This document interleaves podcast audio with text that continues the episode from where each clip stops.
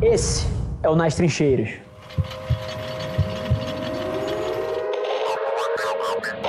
Meu, você tá falando uma coisa, e, e, assim, a NBA é um assunto que me apaixona, porque eu sou completamente fissurado em propriedade intelectual, né? Eu acho que hoje em dia se debate muito o canal, se debate muito a plataforma, mas no final do dia o que importa é o que você. É como se o canal fosse um tubo e o que importa, na verdade, é o que está dentro do tubo, que é justamente a propriedade intelectual. E a NBA é um dos maiores assets que existem aí fora de IP, né? A gente vê o Top Shots lá com os NFTs explodindo em termos de tração e não tem nada a ver com o NFT, tem a ver com a propriedade intelectual da NBA. Então acho a sacada de gênio. Tem, tem uma coisa interessante aqui que acho que a NBA fez melhor que quase quase todos os esportes no planeta Terra, que foi a criação dos seus ídolos e das histórias em torno deles, né? E hoje em dia você vê um, um demográfico brasileiro jovem, às vezes mais interessado no basquete na NBA do que no próprio futebol brasileiro. Tem algumas tendências curiosas emergindo. E, e, aqui eu faço um gancho que é o papel dos influenciadores na categoria de luxo, né? Então, na NBA ela tem os seus ícones, tem os seus influenciadores, tem a propriedade intelectual incrível, mas o gancho que eu faço aqui é com os influenciadores, porque se tem uma coisa que dita tendência no mundo moderno, são as histórias que as pessoas contam, né? Os CPFs Exato. às vezes valem muito mais que os CNPJs em termos do poder das histórias que você acabou de dizer sobre trabalhar com influenciadores a longo prazo nada mais é do que você tornar o seu produto ou sua marca uma parte da vida dele. Ou seja, é como se a vida dele fosse uma novela, fazendo uma parábola aqui, e o seu produto ou a sua marca é parte da dramaturgia. Eu acho que o grande erro que muitas marcas cometem é na hora que você faz uma inserção, abre aspas, nessa novela que é a vida de um influenciador, de uma maneira mais abrupta e sem contexto. Na hora que você vira essa chave e você constrói algo de longo prazo, onde a sua marca está na vida dele, sua marca passa a fazer parte parte, abre aspas, da dramaturgia, e isso é um milhão de vezes mais eficaz.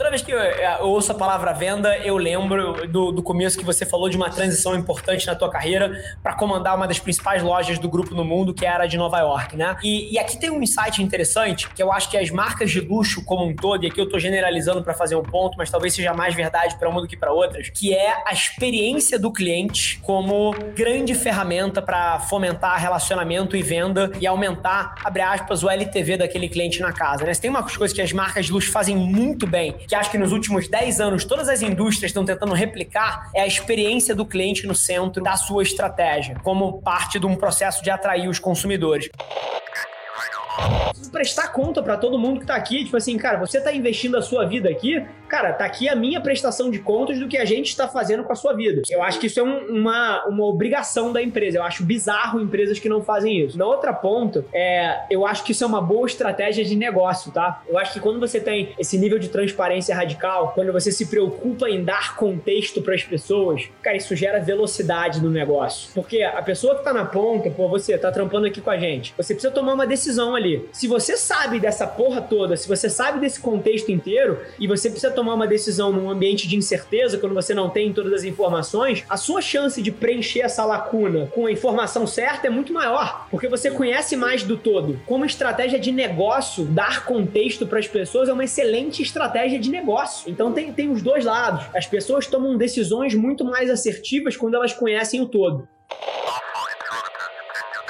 Eu acredito que um, um lugar para se trabalhar, ele precisa ser um lugar onde as pessoas conseguem criar conexão entre elas, né? Então, pô, conexão é uma, é uma coisa tão importante no ambiente de trabalho, porque a partir do momento que eu me conectei com você, eu colaboro sem o pé atrás. A partir do momento que eu conectei com você, eu abro os meus problemas pessoais para você e aquela tese minha de que o, o ser humano, ele é 360, né? Ele não pode ser um fora e um dentro. Você não pode evitar o celular em casa e evitar o celular aqui dentro. Você não pode deixar, tipo, ah, quando eu tô trabalhando, eu não olho as minhas redes sociais, eu não olho o WhatsApp. Quando eu tô em casa, eu não olho o do trabalho. Aquilo tudo é baboseira. Todo mundo precisa ser conectado dentro de um ser humano único, né? E na hora que você entende essa conexão e você consegue abrir problemas pessoais para um colega de trabalho, você acabou de ganhar um amigo e, pô, e essa conexão mais profunda, ela vai acabar movendo outras coisas que a gente vai falar adiante. Então, conexão é super importante.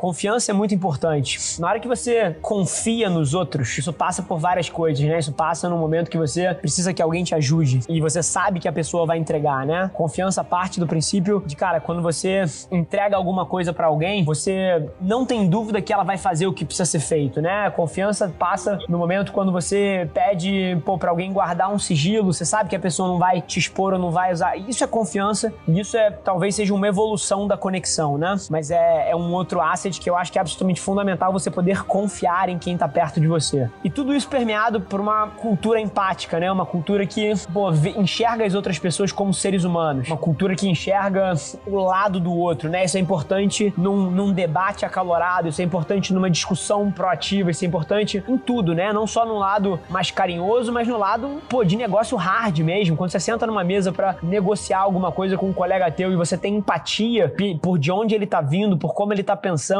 qual é a situação dele, essa negociação tem mil vezes mais chance de ser bem sucedida, né? Então, empatia é absolutamente fundamental.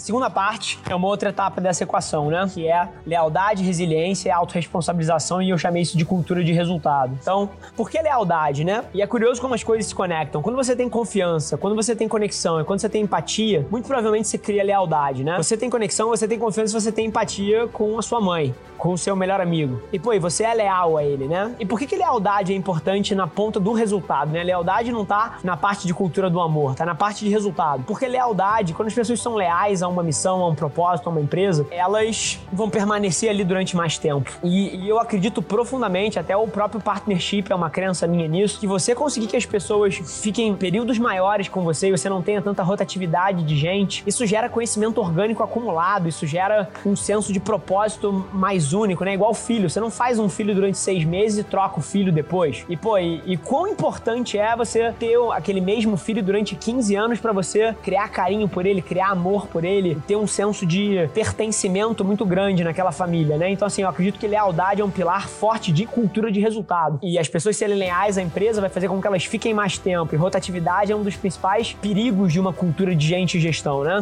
Então, lealdade é fundamental. E quando as pessoas são leais, elas acabam sendo mais resilientes. Você não troca os seus pais, né? Você passa pelos momentos difíceis. Você, por várias vezes, até você não troca o seu melhor amigo. Você tem um problema, você aguenta aquele problema do lado dele e você é, é resiliente você demonstra garra frente a essa adversidade, né? E isso é super importante para uma empresa passar por momentos difíceis, passar por momentos ótimos, mas que apresentam muitos desafios. Então, assim, resiliência é absolutamente fundamental para a cultura de resultado, né? E como uma segunda, uma terceira parte, a parte de autorresponsabilização é fundamental, assim. Qualquer empresa que tem pessoas que na hora que tem um problema falam: "Ah, mas o cliente. Ah, mas eu não tinha o recurso. Ah, mas eu não tinha tempo". Isso não é falta de recurso externo. Isso é falta de recurso interno. O motivo que você não tem tempo é porque você não está priorizando as coisas certas. O motivo que você disse que não tinha recurso é porque você não conseguiu provar para as pessoas que trabalham com você que aquele recurso era importante. Então, a resposta era sua de conseguir o recurso. E, cara, não tem a culpa do cliente, tem a forma como você, como você conduziu esse relacionamento. E, e esse nível de autorresponsabilização, ele, ele é num nível individual, mas ele é num nível coletivo também, porque mesmo que não fosse a sua tarefa conduzir o relacionamento, relacionamento com o cliente, o atendimento é da sua empresa, o atendimento é da sua equipe. E logo, a culpa é nossa. E, e a obrigação de contribuir transversalmente daí na empresa, que é sair da sua caixinha e ajudar a caixa do lado, é sua sim. Então esse senso de autorresponsabilização é absolutamente fundamental para a cultura de resultado. A lealdade, a resiliência, a autorresponsabilização é o que, na minha visão, movem o ponteiro de negócio, que no fim do dia é o que determina o quão longe a gente vai, o quão bem a gente faz as coisas e quão foda a gente é como empresa, que é o que garante garante crescimento de carreira, é o que garante mais oportunidades, é o que garante a gente como a referência de mercado que a gente vai ser nos próximos anos.